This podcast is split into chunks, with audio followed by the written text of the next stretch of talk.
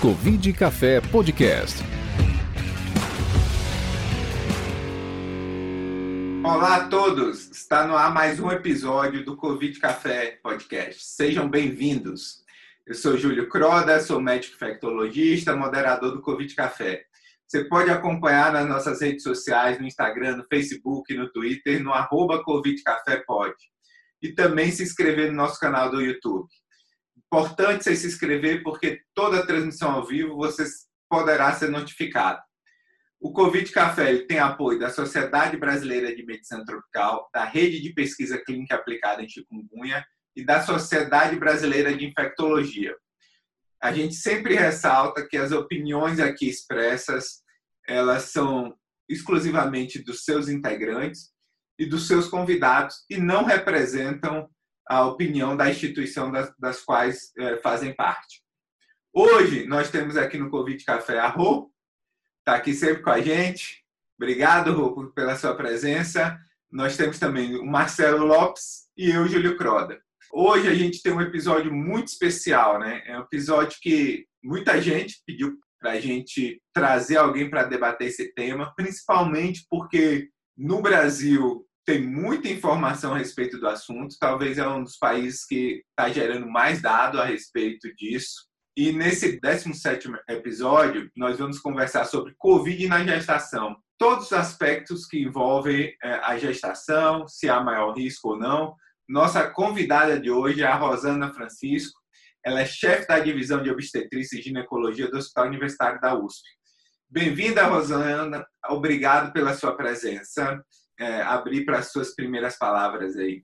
Olá a todos, é uma alegria muito grande estar aqui com o Júlio, com a Rô e com o Marcelo, né, para a gente poder discutir e conversar um pouco, acho muito importante a gente falar sobre mortalidade materna, sobre o impacto do Covid na gestação, né? Acho que são muitas as dúvidas, porque inicialmente todo mundo falava não tem risco nenhum, então tem risco, não tem risco, o que está acontecendo? Então, um agradecimento especial a vocês pela oportunidade de estar aqui e conversar com todos os seus ouvintes e esclarecer as pessoas. Eu acho que é o melhor que a gente pode fazer nesse momento. E parabenizar vocês pelo Covid Café, que já é um sucesso, né? Mas mais do que ser um sucesso, tem trazido informação de qualidade, que eu acho que é o que a gente mais precisa nesse momento. Muito obrigado, Rosana. Então vamos já começar com as perguntas, né? Vamos direto ao assunto aí. Rô, fica à vontade. É sua convidada, você faz as honras aí da primeira pergunta. Bom, doutora Rosana, eu acho que é assim. Provavelmente a senhora é a pessoa no mundo que mais viu gestante com Covid, principalmente em formas moderadas e graves da doença. E a gente estranha que isso não apareceu tanto na China, mas no Brasil isso a gente está vendo muitos casos. Afinal, gestante é ou não é grupo de risco para a forma grave da doença? Primeiro ponto que a gente tem que falar é que quando a gente começou no HC, né, quando o Instituto Central decidiu virar um instituto Covid, é, nós da obstetrícia já no começo a gente se reuniu e a gente falou, gente, nós vamos deixar uma equipe para atender gestante puérpera aqui no HC. Inicialmente, várias pessoas questionaram, falaram: não, mas gestante não é risco, por que, que vocês vão deixar? E vou dizer para vocês que era até engraçado, porque algumas pessoas encontravam a gente e falavam assim: nossa, mas a obstetrícia está aqui, por que, que ela está aqui? Né? Então era uma coisa estranha, mas a gente tinha um pensamento de que sim, a gestante seria de risco. Primeiro, porque quando a gente olhava para H1N1, a gente sabia que tinha tido muito comprometimento para a gestante. Segundo, porque gestante tem uma imunidade diminuída. Terceiro, porque ela tem um risco maior para fenômeno tromboembólico. E aí, o quarto sinal, que eu acho que é o mais é, relevante, pensando no nosso país, a nossa razão de morte materna é muito elevada. Né? Então, no Brasil é em torno de 60, isso dados de 2018, que são os últimos disponíveis, e no estado de São Paulo é 50. Então, quando a gente pensa nessa razão de morte materna, ela acaba mostrando para a gente o pouco acesso que a gestante tem a serviços terciários e quaternários de qualidade quando ela tem uma complicação. Então, isso eu acho que até explica um pouco por que, que as nossas gestantes talvez sejam de mais risco do que as dos outros países. Né? E outro ponto também que chamava a atenção para a gente mais ou menos 50% das nossas gestantes são sobrepeso ou obesidade. E aí, pensando que a obesidade e sobrepeso são fatores de risco, já acendeu uma luz para a gente. A gente falou: não, vamos ficar por aqui. Fizemos duas equipes, né? Levamos uma equipe para cuidar do alto risco, que não podia ser abandonado, né? O alto risco não Covid foi para o hospital universitário. Mas nós deixamos uma equipe no HC que no começo parecia enorme, né? Que eram 16 médicos assistentes e 16 residentes. Primeira semana, pouquíssimo movimento, da segunda para frente já foi aumentando, aumentando, aumentando. Então, a gestante, pelo menos no nosso país, ela é sim de alto risco. E tem alguns trabalhos nos Estados Unidos que foram mostrando que a gestante tem quadros mais graves, precisa mais de internação em UTI, né? Apesar de, para aquele país, não ter uma mortalidade materna mais elevada. Mas lembrando que aqui no Brasil nós vamos ver uma mortalidade materna muito mais elevada. Eu acho que as nossas taxas vão superar muito o que a gente viu no H1N1. Seguindo nessa linha, Rosana, primeiro entender um pouco assim, por que o Brasil, né? Eu li uma reportagem, não sei se isso é verdade realmente, número um em termos de óbito de mortalidade materna por Covid. Isso confirma e quais são as principais complicações do Covid durante a gestação? O que, você tem visto aí na sua prática? Primeiro, assim, a gente tem que tomar um pouquinho de cuidado com a forma que isso foi divulgada na mídia, né? Porque o que, foi comparado? Foi comparado uma base nacional, que é do CIVEP Gripe, versus publicações feitas no PubMed. Tá? E as publicações não refletem as bases nacionais dos outros países. Então, por exemplo, para a gente poder dizer isso, e várias vezes procurei na OMS, né, quanto a França teve de morte materna? A gente não vê. A gente vê publicações assim: olha, nós internamos é, tantas pacientes, X% foi para UTI e morreram tantas. Então, quando esse, esse, esse trabalho que fez a comparação no Brasil, eu acho que ele tem um mérito muito grande, que é chamar atenção para a mortalidade materna no Brasil, que estava elevadíssima. Mas, por outro lado, não dá para a gente dizer que o Brasil é o campeão em morte materna. Para isso, a gente teria que ter comparações com bases populacionais que a gente não tem. Então, acho que esse é o a, a, principal ponto bom do, do artigo é ter chamado a atenção, mas cientificamente, se a gente for fazer uma análise científica, tem bastante falha. O que a gente viu de mais complicação para a gestante? A gente viu bastante complicação pulmonar, renal, praticamente a mesma coisa, mas eu acho que é mais pulmonar, renal, algumas. A gente tem uma, uma, uma puépera, a gente não teve óbito em gestante, mas teve óbito em puéperas. Nós tivemos seis óbitos em puéperas, uma delas foi por arritmia cardíaca, né? então nós tivemos situações de alteração cardíaca grave, e a parte neurológica, que eu acho que é um mistério para todo mundo, né? Do que, que acontece, como é que vai ficar isso depois. Lembrando que para a gestante é um ponto muito, muito importante, porque imagina a loucura que essas mulheres vivem, né? Elas chegam conversando, vão ser entubadas, muitas vezes sedadas, aí elas têm o parto é, entubada e sedada, não sabem que o filho nasceu, ficam lá dias entubadas, aí voltam para a enfermaria, a gente conta, seu filho nasceu, mas onde está meu filho? Quando está no berçário, a gente faz lá as videoconferências, e quando está em casa, né? O filho já está em casa, eu não estou em casa. A gente teve gestante que foi para casa dois meses depois do parto para conhecer o filho pessoalmente. Então, isso é uma loucura, né? Então, para a gente tem sido um desafio enorme. Marcelo, fique à vontade aí para a sua pergunta. Doutora Rosana, até nesse sentido que a senhora estava falando do, do parto e, e pós-parto, eu queria saber, em média, assim, como é que está sendo acompanhar esses partos, né, com essa série de, de, restrições que são necessárias, né, até em termos de acompanhante, né, que fica com a gestante no periparto ali, do ponto de vista tanto clínico, né, é, quanto do procedimento e a parte emocional também da, dessas pacientes, né, da, durante, durante essa pandemia. Queria que a senhora comentasse um pouco a respeito disso. Marcelo, quando a gente pensa no, no atendimento da gestante, eu acho que a gente também foi progredindo durante a pandemia. No, no, momento inicial, a nossa tendência, principalmente quando a gente tinha um paciente grave, era resolver a gestação. Então, quando a gente olhava assim, chegou uma paciente, vai ter que entubar, a paciente já ia para o centro obstétrico, se tivesse ali por volta de 30 semanas, a gente fazia o parto, entubava, ia para o épera para UTI. Com o tempo, nós fomos percebendo o quê?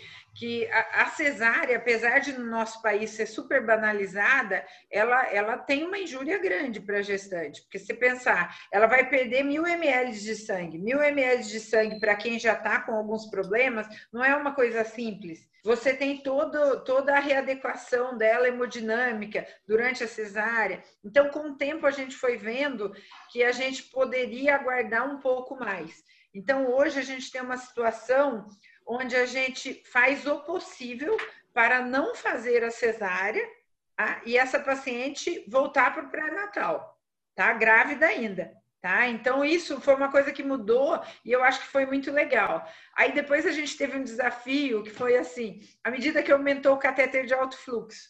Porque, primeiro ponto, ah, tá aqui, tá tudo bem, tá, no, tá na máscara de Ventura e vai ter que entubar. Ela, ela, ela era levada para o centro obstétrico, a gente fazia o parto lá entubava no centro obstétrico, ela voltava entubada para a UTI.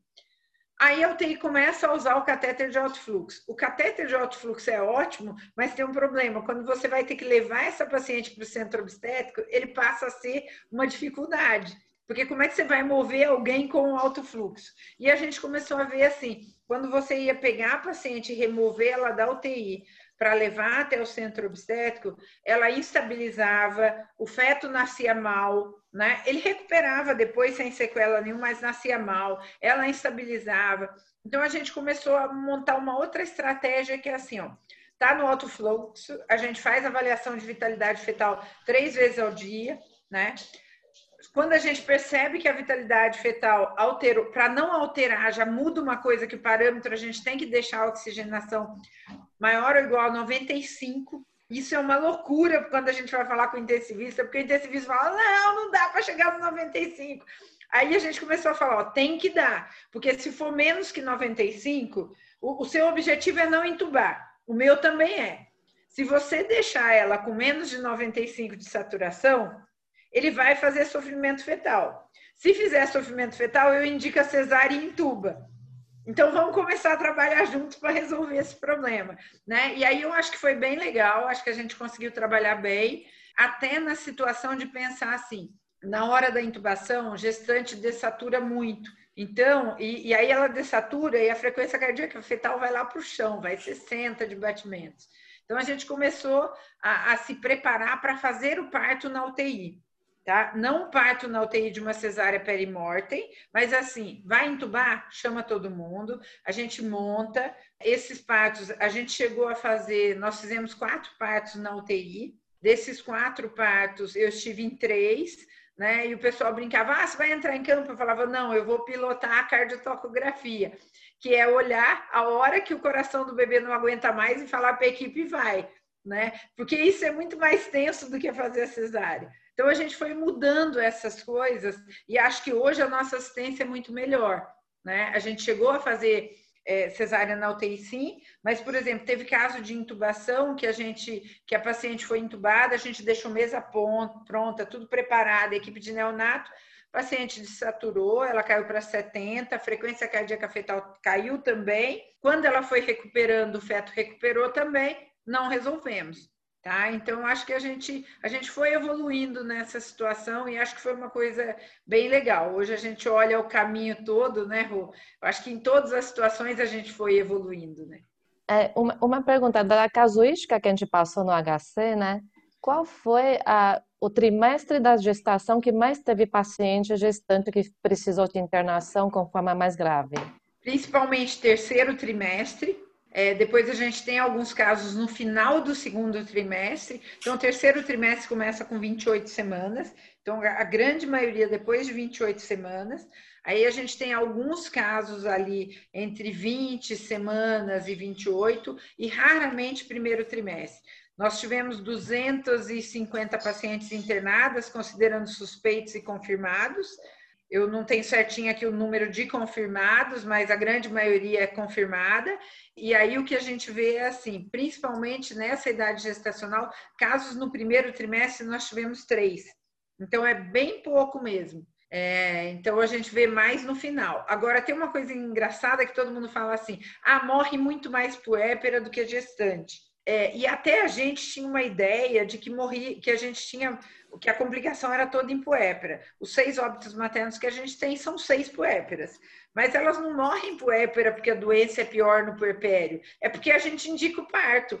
Então, aí a hora que a gente indica o parto, ela vira puépera. Então, por exemplo, quando a gente olha do nosso número de casos, a gente teve 85% das pacientes internadas internaram como gestantes e não como puéperas. Então, é bem interessante a gente olhar isso. Então, se falar para que grupo você quer olhar, terceiro trimestre. Eu tenho uma pergunta assim, é, doutora Rosana, eu não sei se a senhora teve algum paciente que era da área de saúde. É, eu queria saber se uma funcionária da, da área de saúde, se ela está liberada para dar plantão, mesmo com todos os cuidados de, de, de, proteção individual, ou o risco é, é grande demais, a gente indicaria o afastamento durante esse período? o que a gente tem colocado para o profissional da área de saúde que está gestante, né? Tem uma lei aqui no Brasil que fala da insalubridade, então, na verdade, mesmo antes da pandemia de Covid, elas já eram afastadas. A gente teve afastamento na época do surto de sarampo também, afastar essas pacientes. Então, o que a gente faz é o afastamento da linha de frente. Essa gestante até pode trabalhar numa área não Covid, ou então teletrabalho, ou numa área administrativa. Então, a gente sempre faz isso pensando, né, o, o, HC já tem isso como protocolo dele, então é uma coisa que é mais fácil. A gente pensando na paciente privada, a gente não pode, é, o que a gente faz é um relatório para o médico dizendo, olha, as gestantes têm apresentado maior risco, motivo pelo qual solicitamos que, a, que essa gestante seja realocada para um trabalho com menos exposição e tudo, que é o que a gente tem orientado para todo mundo para fazer. Vocês recomendam amamentação? Então, Rô, isso é uma polêmica danada, né? Eu estava conversando com a. E aí eu vou falar um pouquinho do acompanhante também, que eu esqueci, Marcelo, né? É... Qual é a história do acompanhante, né? A Secretaria Estadual de Saúde, ela... eu achei que ela foi bem coerente aqui em São Paulo. A gente foi feito um documento que a gente até pôde participar também, né? Colocando que cada local tem que avaliar se pode deixar o acompanhante presente ou não. Para isso, vai avaliar o momento da pandemia, vai avaliar se você tem EPI suficiente para oferecer para os acompanhantes, e você vai olhar também o tamanho do quarto. Vamos pensar assim: ó, o HU e o HC tinham pré-partes individuais. Nos pré-partes individuais, eu certamente poderia deixar um acompanhante, porque eu não teria problemas. Para as pacientes, vamos dizer, as pacientes não Covid, eu não estou nem falando do Covid, estou dizendo para as não Covid. A partir do ponto que a gente levou o alto risco para o HU, ficou numa área super pequena, tá? De 10 metros quadrados, duas pacientes. Aí eu vou pôr duas pacientes, mais dois acompanhantes, mais todos os profissionais de saúde que vão estar tá lá. Por outro lado, a gente não queria tolher também dessa paciente o direito, e, principalmente do, do, acompanhante dela, do parceiro dela, de estar ali no momento do parto. Então, o momento do parto a gente manteve todo mundo entrando para o momento do parto, tá? Fazendo triagem de acompanhante, vendo se não tinha sintoma, medindo temperatura, tá? Tudo isso antes de entrar. E lá no HU foi super bom, funcionou assim. Para paciente com Covid, especialmente quando a gente olha a morte materna é, no Brasil e no estado de São Paulo, que também é elevada, né? Na cidade eu acho que a gente deu uma segurada boa, mas no estado ainda a morte materna é elevada. Eu penso muito numa coisa que é assim: você deixar um acompanhante, porque as pessoas falam assim: ah, não, mas o acompanhante já teve contato com ela em casa. Tá, ele tem um risco maior de ter Covid, mas eu não tenho uma garantia que ele tem Covid. Se ele não, se ele tiver Covid, ele não pode ajudar a cuidar da criança. E aí vem o problema da amamentação, né? Porque a amamentação passa a ser uma coisa de guerra, né? Então a paciente vai lá, ela tem que conseguir segurar a tosse, ela tem que estar de máscara. Um acompanhante não Covid pega a criança, traz para ela, ela limpa todo o seio, amamenta, devolve para o acompanhante não Covid. E eu comecei, a partir do ponto que a gente começa a ter as mortes maternas, eu comecei a, até discutir isso. Eu, fa, eu faço uma discussão que a gente já fez 46 vezes com o pessoal da Secretaria de Saúde, né? Começou diária, agora está duas vezes por semana. Quando você pensa assim que, que você tem um risco de ter uma morte materna, será que é, é, justo você colocar esse pai também a uma exposição a ponto de que ele possa pegar um Covid e aí eu vou ter uma criança que não tem nem mãe nem pai? Então, assim, eu, eu sou muito, eu, eu acho que não, né? No HC a gente não teve, é, acho que a gente tem uma programação para voltar a ter acompanhante, mesmo para o grupo não Covid. Então, garantido o momento do parto. Assim que a gente tiver é, o pré-parto individual, durante o trabalho de parto e o parto, isso eu estou falando para o não Covid, tá? O Covid não vai ter acompanhante. Para o não Covid, vai ser durante o trabalho de parto e parto. Depois disso, alojamento conjunto. Então, a gente tem uma programação para o retorno desse acompanhante. Alcione, já vou encaixar uma pergunta nesse tema, tá, é, Rosana? A Alcione Machado já perguntou que se vocês fizeram PCR na gestante ao entrar na ala não Covid, independente de sintoma ou não. Se toda gestante fez PCR para Covid ao entrar na ala não Covid. É, Júlio, eu até é legal que eu queria ouvir a opinião de vocês também, assim, eu, eu não acredito muito nesse PCR sendo feito antes da paciente, para cesárea agendada, porque assim, se o PCR já tem limitações, né? Quando a gente faz o PCR em quem é sintomático, muito mais em quem é assintomático. O que a gente fez, que foi muito legal lá no HU, a gente colocou uma triagem Tá? Quem fez a triagem para a gente desde abril foi o, foi o R1 de GO. Ele ficava na porta do hospital no HU, que é o hospital nosso não Covid, e ele fazia uma triagem que a gente escreveu o que ele tinha que falar. Tá? Então ele começava: meu nome é doutora Rossana, eu sou médica da obstetrícia, estou aqui para perguntar para você algumas coisas que vão definir o melhor lugar para você, atendi, você ser atendido, garantindo segurança para você e para o seu bebê. E a gente escreveu assim: cada pergunta tem que ser.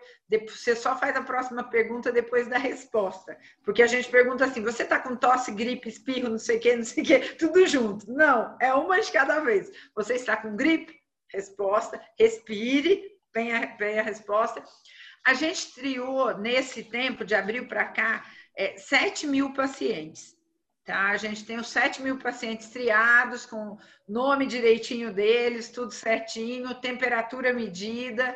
E desses 7 mil pacientes, o máximo que a gente teve dá umas 550 pacientes por semana. A, semana de mais, onde tinha mais triagem positiva, foram 38 triagens.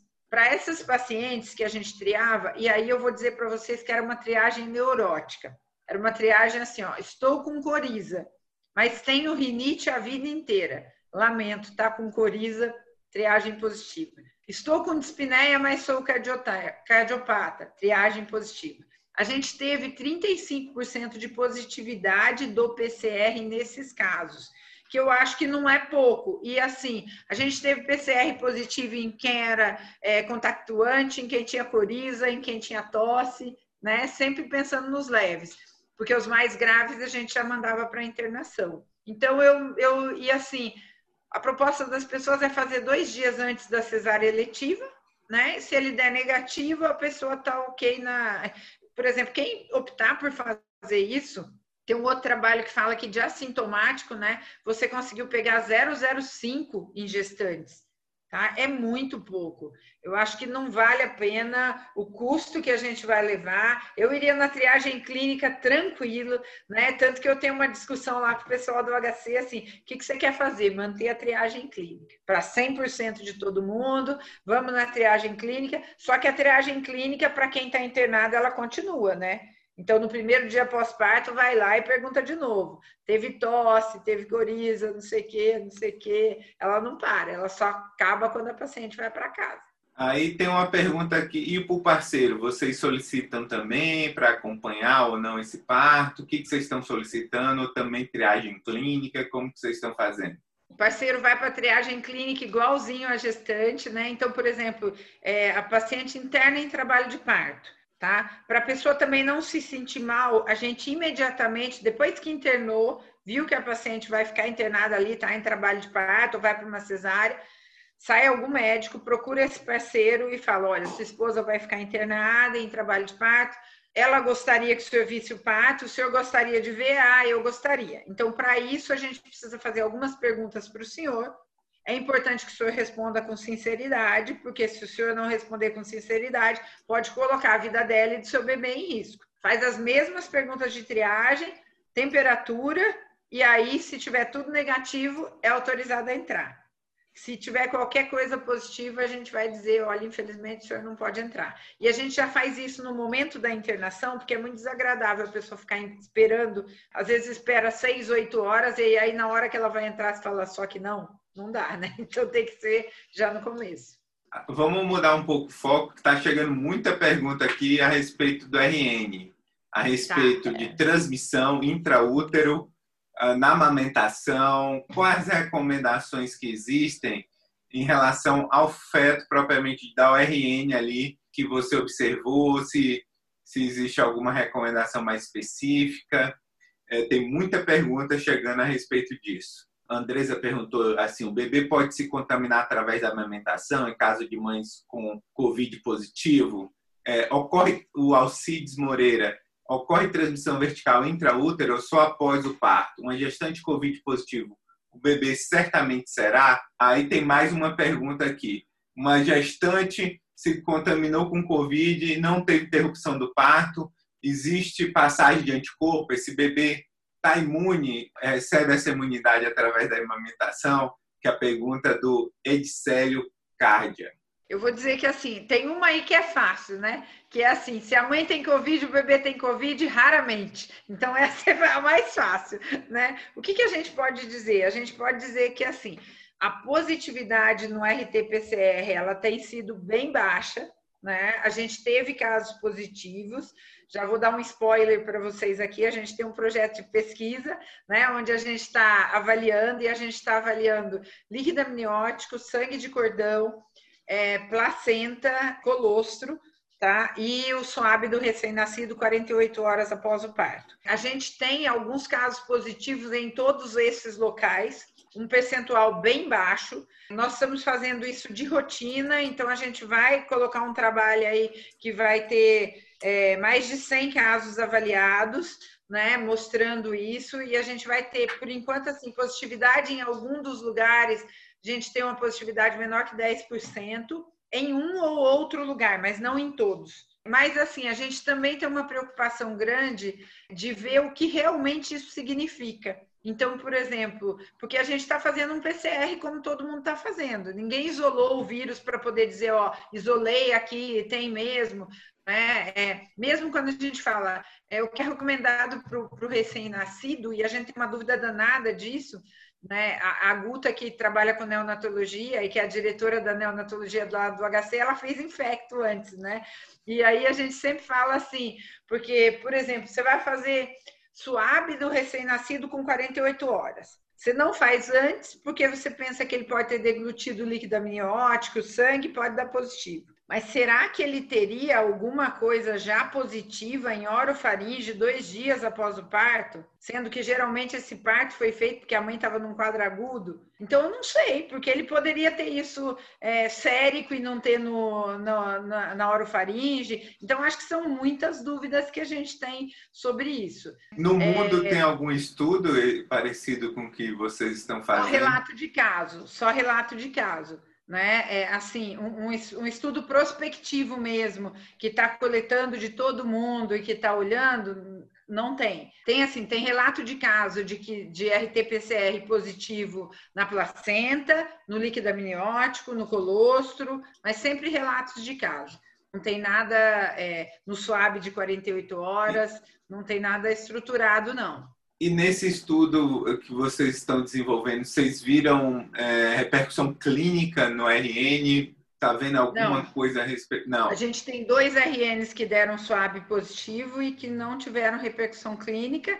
Né? Eles tinham uma prematuridade limítrofe, ali próximo de 34 semanas, então eles tiveram algumas coisas, mas muito mais voltadas à prematuridade. O comportamento foi bem igual ao prematuro tá? De 34 semanas. Um pouquinho de dificuldade respiratória, mas que é comum com 34 semanas. Nada importante, sem alteração pulmonar, nada disso. Então, nesse ponto, eu acho que a gente até está tranquilo, né? Me preocupa mais assim a amamentação, né? Quando você acha alguma coisa positiva. Então é essa daí. E qual a sua é recomendação é... em relação à amamentação? O que, que você está recomendando? É, então, a, a, recomendação hoje ainda é amamentar. Eu vou dizer assim, a maior recomendação que a gente faz, e, e aí vem várias dúvidas que a gente tem, que é assim, quando a gente fala, ah, a transmissão tem ali 10 dias, 14 dias, que cada hora muda, né? O tempo se são 10 ou se é 14, mas, por exemplo, é, ninguém sabe se a gente tem alguma coisa que continua no leite materno.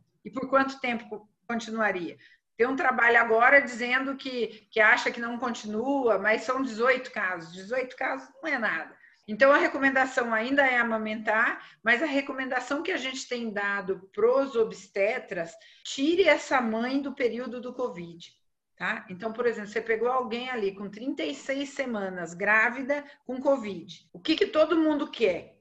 Tá? O intensivista quer, é, o neonatologista quer, o obstetra quer, todo mundo quer fazer o parto. Porque a hora que você faz o parto, você para de ter que lidar com dois pacientes. Lidar com dois pacientes é muito chato, né? Então todo mundo quer lidar com um só. Se você faz o parto, você resolveu o problema. E o que a gente tem orientado é assim: tente não fazer porque se você conseguir passar esse tempo aí, a paciente estiver bem, você vai fazer o parto dela num momento onde fica muito mais fácil para ela estar tá amamentando, onde ela pode ter contato pele a pele e onde ela não vai ter injúria do parto somando-se à doença COVID.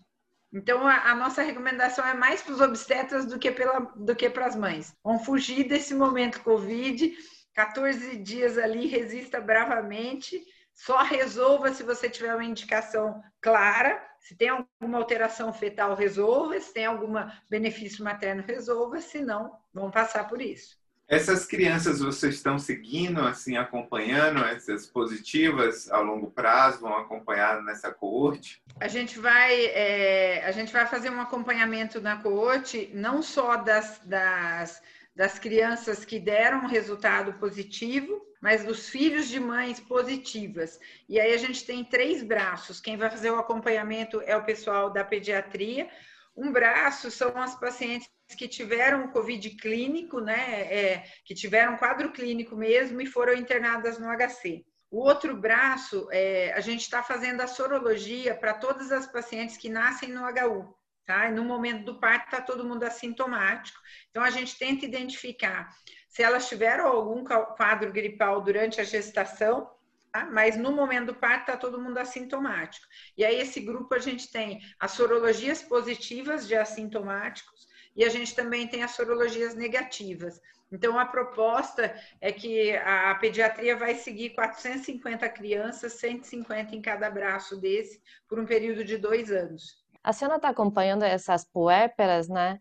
Como você tem percebido o lado emocional das puérperas que estiveram internadas né, no momento do parto ou que realmente, que a Emociona comentou, souberam que tiveram filho algum tempo depois? A gente está acompanhando a, as puérperas, a gente faz um, tem assim, como protocolo de pesquisa, a gente tem um, um retorno em seis semanas, né, e depois três meses e seis meses, também focado em fadiga né? Porque a gente vê que a síndrome da fadiga crônica também pode acontecer nesses casos. Mas para as puéperas, assim que elas têm alta do HC, principalmente as moderadas e graves, a gente tem marcado o retorno assim super rápido, três dias, sete dias, especialmente para aquelas que tiveram um parto vamos dizer assim, elas tiveram um parto sem saber porque elas estavam entubadas e elas acabaram não, não vendo que estava tendo esse parto. E, e, isso que a gente tem visto é que é muito difícil essa adequação delas para essa nova realidade. Porque o que, que acontece com elas? Imagina a situação, né? Seu filho vai para sua casa um mês antes que você. Toda a sua casa se organiza para cuidar da criança. Então, outras pessoas vão assumindo aquela situação de cuidar da criança. Aí você chega tem uma criança que você não conhece, que está ocupando o seu espaço na sua casa, né? Porque uma criança ocupa um espaço enorme, né? Todo mundo quer cuidar da criança para você não se cansar, mas o filho é seu. Então a gente tem visto uma dificuldade enorme delas de lidar com essas situações. Algumas pacientes, tem uma, tem uma paciente que a gente está acompanhando agora, e aí a gente tem uma preocupação grande, né? Por isso que a Rô sabe que a gente foi assim, a gente ia resgatar a paciente, né? Se uma paciente tinha alta da UTI e ia passar, parar numa outra enfermaria, a gente ia lá na outra enfermaria e falava, ó, oh, é puéper é nossa, queremos que transfira. Não, não precisa, já faz 20 dias do perpério, tudo bem. Não, ela volta pra gente. Por quê?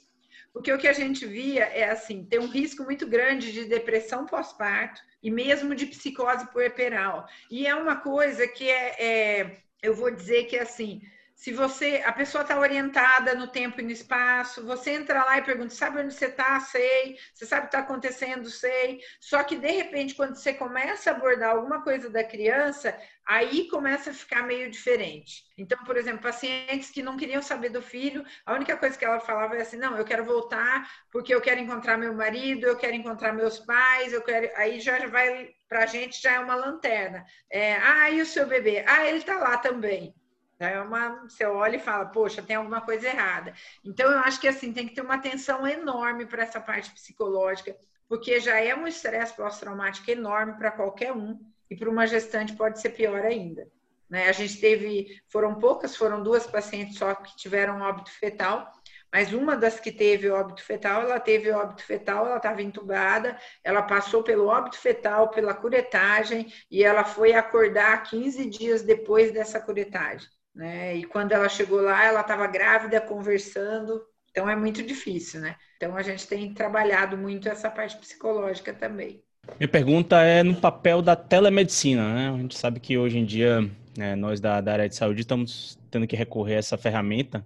Não sei se no serviço da senhora vocês estão atendendo por telemedicina. O que a gente fez foi assim: na parte de gestação de alto risco, né? Uhum. A, gente, a gente tomou algumas atitudes que eu achei que foram muito boas, que talvez a gente até mantenha. Então, tentar escalonar o máximo possível para quando a gestante vem na consulta presencial, ela já fazer tudo junto. Então, ela faz a consulta, a ultrassonografia, avaliação de vitalidade, tudo no mesmo dia para otimizar isso para ela. E aí, para algumas doenças, a gente passou a usar. Então, por exemplo, diabetes é uma que cai super bem, né? Porque uhum. você pode fazer retornos mais espaçados, desde que você possa fazer uma teleconsulta de saber como é que está a glicemia. É, não dá para só ela enviar, porque a gente tem que saber como é que está a movimentação fetal, a gente tem que ver alguns outros detalhes. Então, o que a gente viu é que, assim, para gestação de baixo risco, eu acho que cabe bem. Você pode pegar algumas idades gestacionais mais chaves para consulta presencial. Não dá para abandonar presencial, mas dá para usar. E para algumas gestações de alto risco, também você consegue ter uma avaliação e espaçar a consulta. Ficar sem não dá, mas dá para espaçar bem. Certo. E a rotina na, da telemedicina, ela basicamente seria o mesmo de uma consulta presencial? Parece que tem uma série de restrições, né? Imagino. É, o que a gente, o que a gente acaba usando a telemedicina é porque aqui informações que a gente vai ter. Altura uterina você não tem, você não vai, você pode pedir para ela fazer uma medida de PA, mas aí o ideal é que você esteja vendo e fala, ó, mostra para mim como é que está posicionado seu braço e tudo, mediu a pressão e tudo. Então a gente consegue estar tá anotando, né? Se tem edema, que é um dos fatores que a gente para a gente é importante também. Se a gestante tem uma balança em casa é ótimo porque você vê ganho de peso. E fora isso, para avaliação fetal você vai ver movimentação fetal. E fora, e, e além disso, o que é bom para a gente é, é controle glicêmico. Junto com isso, a pessoa faz a teleconsulta com o prontuário na mão, anota ali dia tal, ligado para paciente tal, obtida tais informações. Então tem que ser tudo anotado ali para que a gente possa ter segurança legal para todo mundo. E geralmente tem que ser alguém um pouco mais experiente, não dá para alguém muito novato para fazer isso, né? Que aí complica um pouco. Marcelo, eu queria aproveitar essa linha de, de pergunta. A senhora tem percebido muita perda de pré-natal, né, principalmente nos casos que não acompanhava no HC e de repente a pessoa aparece, que a gente sabe que as pessoas estão evitando ir ao serviço de saúde, né?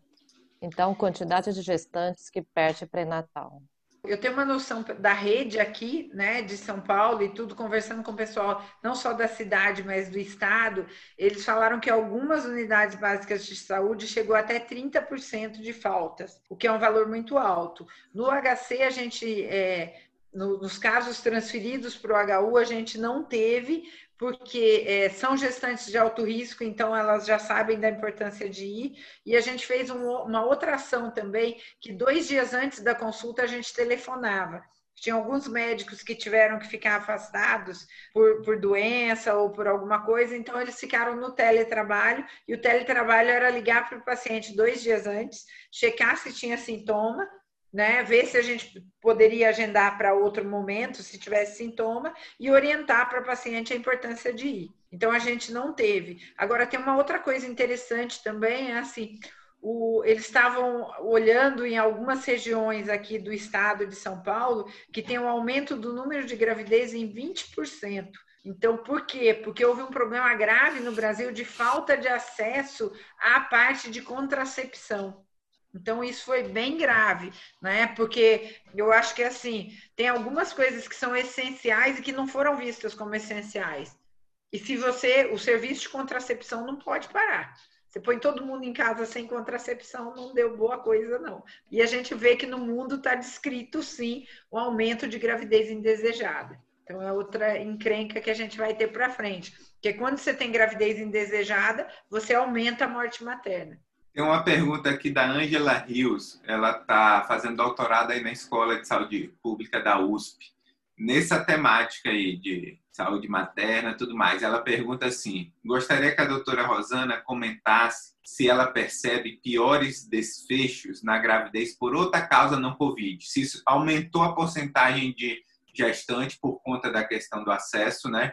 principalmente a falta de pré-natal, de consulta é, na atenção básica, se aumentou outros desfechos que não seja Covid, né? De óbito é, em gestante, de perda de feto importante. O que, que você pode comentar? Eu, eu hoje tive uma reunião que estava o pessoal da Secretaria de Saúde, né? E assim, tem uma preocupação muito grande, porque comparativamente com os outros anos, parece que o número de óbitos aumentou sim, tá? Óbito materno por outras causas. Quando a gente olha o que aconteceu na época do H1N1, a gente teve aumento de óbito por outras causas, tá? Então, assim, a gente, o que a gente vê é que eu acho que a gente vai ter aumento por outras causas também. Aqui na cidade de São Paulo, eu achei que assim a gente conseguiu se organizar rapidamente. É, a gente começou a perceber que os casos estavam chegando no HC tarde demais sabe, paciente muito ruim e tudo. E a gente fez uma reunião com a Secretaria Estadual e Municipal para esses casos chegarem antes. Então a gente combinou assim, ó, precisou de catéter de O2, vai para o HC. Ah, o que, que vocês vão receber? Tudo, tá? Nós vamos receber a cidade inteira e a Grande São Paulo. E aí a gente passou a receber esses casos. Então eu acho que isso deu uma organizada e deu uma organizada neste outro ponto que você está falando porque se eu recebo tudo que é grave de Covid, a gente abre para as outras maternidades atenderem o não Covid. Porque no primeiro momento todo mundo falou assim: não, para tudo, vamos atender Covid. Aí eu falei, gente, vamos lá, muita calma, né? Então a, a primeira ordem lá, suspensas todas as consultas do sistema Cross. Gente, gestante não, gestante já está grávida, não dá para suspender, não.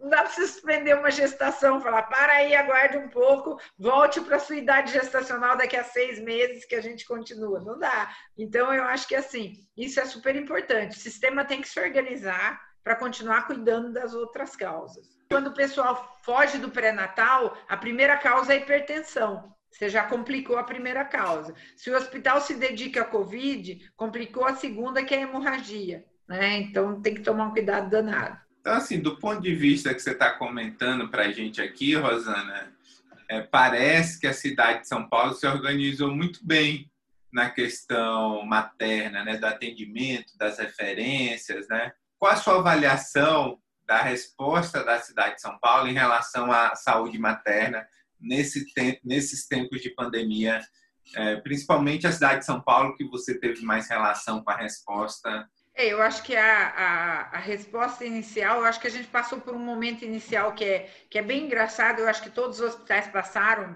maternidades ou não, que todo mundo se, queria se preparar para atender casos de Covid, mesmo sem ter uma estrutura boa para Covid.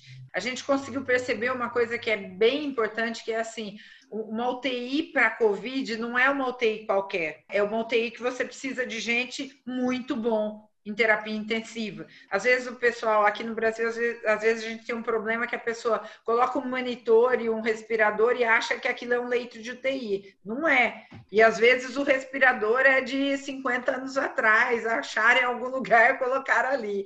Então a gente percebeu isso e eu acho que a cidade se organizou bem, porque alguns hospitais estavam pensando, não, a gente vai atender Covid. É, foi reorganizado região por região. Né? A Secretaria Estadual de Saúde que puxou isso junto com a municipal. Então, vamos lá, nessa região aqui, como é que vocês estão? E aí a gente começou a fazer uma coisa, a gente começou em 9 de junho a fazer uma discussão diária, né? Era da 1h30 às 2h30 da tarde, é, onde a gente começava assim, dúvidas de transferência de gestante, quem tem gestante para transferir está em dúvida, isso de segunda a sexta. Que dúvidas você tem de manejo? Como é que organiza serviço? Como é que separa Covid de não Covid? E aí a gente foi fazendo isso. Começou com a cidade de São Paulo, aí estendeu para a Grande São Paulo, hoje já pega interior e outros lugares do Brasil, né? Um link aberto no Zoom. E eu acho que com isso facilitou muito para organizar. É, o desafio nosso agora é porque eu não acho que a gente tenha muita maternidade com estrutura de UTI. Vou dizer que isso foi uma coisa que até a gente percebeu assim. Por exemplo, eu estou numa briga agora para depois que acabar o Covid, o HC continuar com uma UTI preferencial para gestante, que a gente tenha leitos para gestante, porque na cidade de São Paulo, pegando os estaduais, eles têm oito leitos de gestantes, nenhum está no HC. A gente usa os leitos quando a gente precisa, mas a gente recebe pouco caso de fora. E eu acho que isso precisa ser reorganizado. Acho que a maior lição para a cidade é essa. Se não reorganizar essa assistência de UTI para gestante puépera, nós não vamos reduzir essa morte materna por outras causas de jeito nenhum. Uma pergunta que não sei se a senhora tem resposta. A senhora sabe se entre as puérperas né, que se recuperaram, a frequência, até o nosso próximo assunto semana que vem sobre sequelas, gestante ou puérpera tem mais sequela do que não gestante? Eu acho que não, acho que não. Acho que elas se recuperam bem. Até da parte emocional, a gente tem várias que saíram ainda como gestantes, né? Hoje a gente ligou para uma para uma paciente nossa que era de Minas. Foi uma das primeiras pacientes nossas que nós pronamos. A gente pronou com 24 semanas. Ela saiu gestante e hoje a gente ligou para saber como é que ela tá, porque ela tá lá em Minas. Ela tá com 38 semanas. Então, e tá super bem, né? O parto tá programado para semana que vem e tudo, porque tá pélvico. Mas a gente vê uma coisa assim. Eu acho que emocionalmente a gestante puérpera ela passa por aquela fase crítica, que é o puerpério, mas se ela consegue fazer o vínculo com a criança, ela vai bem. Né? Então, em relação a isso, ela vai bem. Eu tenho uma preocupação da parte pulmonar, que a gente está acompanhando em quem continuou gestante, né? Mas eu acho que vai ser igual todo mundo. E a parte psicológica ela recupera. Se ela sai gestante, ela recupera melhor ainda, porque ela tem uma motivação enorme que é a criança, né? Então essa motivação resolve muita coisa. A gente precisa ver como que ela fica depois que passar o parto, né? Porque às vezes aí abaixa, dá uma piorada, mas eu acho que ela vai, acho que vai ser igual, pelo menos pelo que a gente está vendo uma pergunta assim que a gente sempre está se fazendo agora, né? Porque a gente está várias áreas da economia retomando, discussão bastante calorosa, inclusive no nosso grupo sobre escola, né? Você acha, né? A gente sabe que a gente perdeu um pouco da humanização por conta das questões de biossegurança necessárias. Quando que a gente vai voltar a ter por exemplo, mais acompanhantes com a gestante? Quando você acha que esse cenário vai ficar mais tranquilo? Só com a vacina ou existe um meio termo em relação? Vocês já estão se programando para esse novo normal na maternidade? Como que seria? É, eu, eu, eu acho que vai ser antes da vacina, tá, Júlio? Eu acho que nós vamos esperar a vacina, não. Tá, eu acho que assim, a gente tem colocado muito, que eu acho que é, toda vez que a gente fala das restrições desse momento, a gente fala que a gente não pode perder tudo que a gente ganhou nos momentos anteriores. Então, eu acho que não vai ser com a vacina, mas eu acho que vai continuar com essa triagem. É, por exemplo, se você me perguntar assim, qual é a última coisa que você acha que vai voltar a ter o acompanhante? O acompanhante no pré-natal. Por quê? Porque tem uma limitação de espaço, da sala de espera, a logística ali é muito complicada, as salas de consulta são menores. Então, assim, na nossa cabeça, o que está programado? No exato momento, a gente está com uma superlotação do hospital universitário por conta das pacientes, do HC que estão lá. À medida que a gente trouxer o HC de volta para o HC, trabalhar com salas PPP, né, que é pré-parto, parto puerpério individuais, permitindo a presença do acompanhante lá. Próximo passo, porque no parto já está. Agora sim, para quem é Covid positivo, eu acho que não vou deixar nunca, tá, Porque eu acho que, assim, para quem é Covid positivo, é, eu acho que, assim, nós, nós tivemos uma coisa que foi muito difícil. Viver seis mortes maternas em quatro meses é uma coisa que, assim, o HC tem, mesmo com todo o alto risco que atende, tudo, a gente tem um, dois casos de morte materna por ano. Tem ano que a gente passa sem morte materna nenhuma. Então, viver seis, seis mortes maternas, que as crianças estão em casa com seus pais. Então, você sabe que você colocou criança, seis crianças sem mãe para viver aí, é, é, muito difícil. Eu não correria o risco desse pai pegar e de mais ninguém dessa família pegar. Eu acho que eles já têm um, um, um peso muito grande para carregar. Então, eu não, eu não consigo pensar, não. Eu acho que esse vai ser vacinado. os outros, eu acho que a gente consegue na triagem, tendo essa logística organizada, acho que dá para voltar sim. Espero de voltar, de verdade, voltar antes do fim do ano, pelo menos até o acompanhamento durante o trabalho de parto, tá? Ter o acompanhante lá. É, nós estamos encaminhando para o encerramento, Rosana. Então, assim, a gente deixa é, para você falar assim um pouco a respeito desse tema, suas últimas palavras, antes da gente é, encerrar aqui o podcast. Fica à vontade.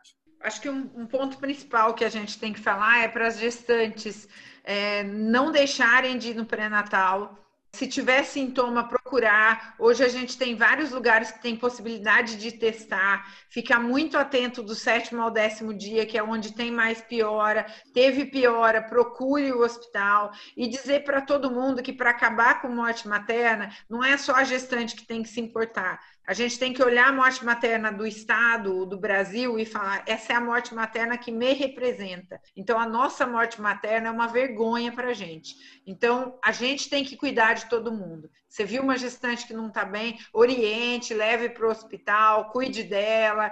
Vamos tentar juntos a gente reduzir isso. Eu acho que isso é o mais importante e acho que a gente sai com uma experiência enorme. Hoje a gente já está fazendo as discussões voltadas para o alto risco, né? Então eu acho que o Estado de São Paulo, pelo menos, sai bem unido, com uma chance boa de conseguir trabalhar para a redução da morte materna. Queria agradecer vocês, foi um prazer enorme poder estar aqui com vocês. Para a gente é um prazer, Rosana. Acho que você é muito dinâmica, muito didática. Eu acho que o público é, ficou muito feliz com esse bate-papo. Foi ótimo. Deu para encaixar muitas perguntas. É, a gente conseguiu rodar bem o assunto. A gente está muito feliz também por ter recebido você. A gente está encerrando por aqui o 17 episódio do Covid Café. Próximo episódio será sobre sequelas do Covid. Então, assim, a gente tem bastante é, coisa para debater também. É, a, a, gente agradece a participação de todo o pessoal do YouTube, do Facebook, que sempre está nos acompanhando ao vivo, interagindo, fazendo perguntas. O novo episódio do Covid Café Podcast ele é disponibilizado semanalmente no Spotify, às terças-feiras, a partir das 19 horas. Você também pode acompanhar o nosso Covid Café nos, nas redes sociais, no arroba Covid Café Pod. Você pode deixar seus comentários sobre o tema de hoje, sobre o tema futuro. Conta lá o que você quer escutar por aqui. Até mais, até o próximo episódio. Apoio Sociedade Brasileira de Medicina Tropical. Rede de Pesquisa Clínica e Aplicada em Chikungunya e Sociedade Brasileira de Infectologia.